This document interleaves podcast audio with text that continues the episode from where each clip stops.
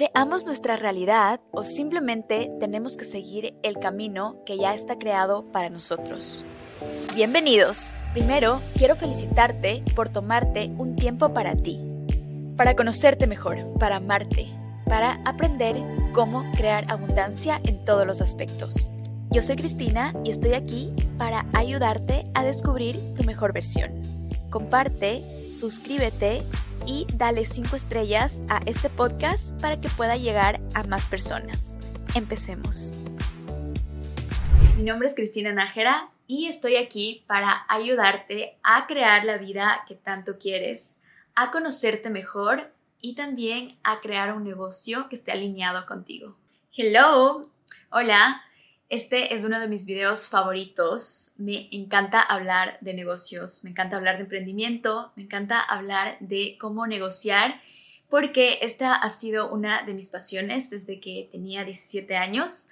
Ahí es cuando empecé realmente a hacer negocios. Y digo realmente porque cuando era más pequeña, me acuerdo que mientras mi padre estaba trabajando, me prestaba su computadora, yo lo esperaba en la oficina y tenía un juego de negocios que básicamente era una pizzería donde yo tenía que aprender a manejar a mis clientes, a abastecer el restaurante y asegurarme de que este negocio siga creciendo, de que pueda comprar más mesas, pueda comprar más sillas y así atraer más clientes, luego pueda contratar más gente y así tener un servicio más rápido y mejor. La primera pregunta que te deberías hacer si quieres empezar un negocio es muy importante. Quiero que tomes un lápiz y un papel y escribas.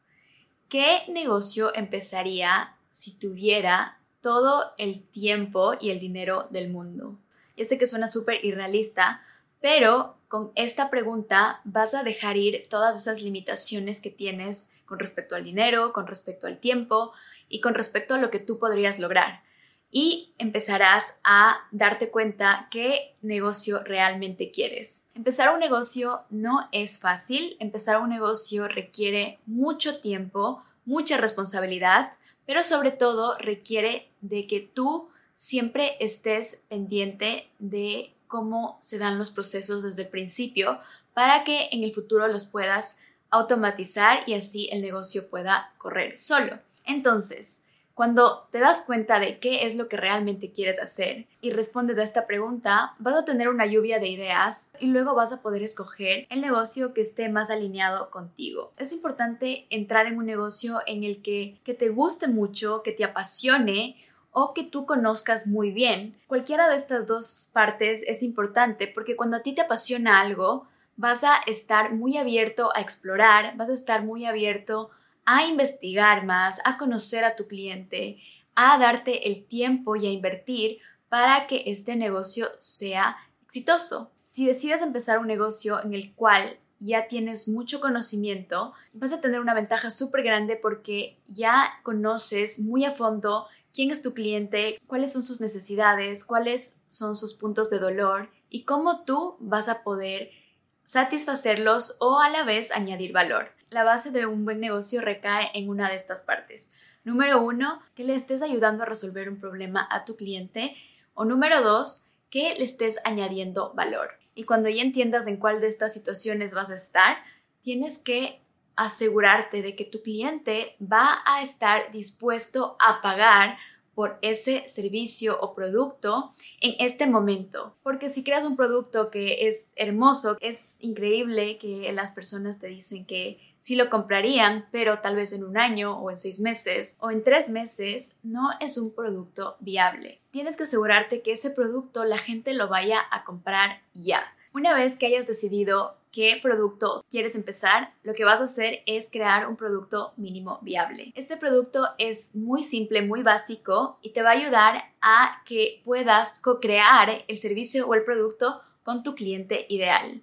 Recuerda que un negocio es para servir a tu cliente. Un negocio es para añadir valor a una comunidad o a personas con intereses específicos. Mientras más conoces a tus compradores, tienes una posibilidad mucho más alta de que tu producto sea exitoso, de que tenga muchas, muchas ventas. Una vez que realizas tu producto mínimo viable, lo que vas a hacer es ir hacia tu cliente y preguntarle qué le parece, cuánto pagaría por él, con qué frecuencia lo compraría, etc. Les cuento la experiencia de un negocio.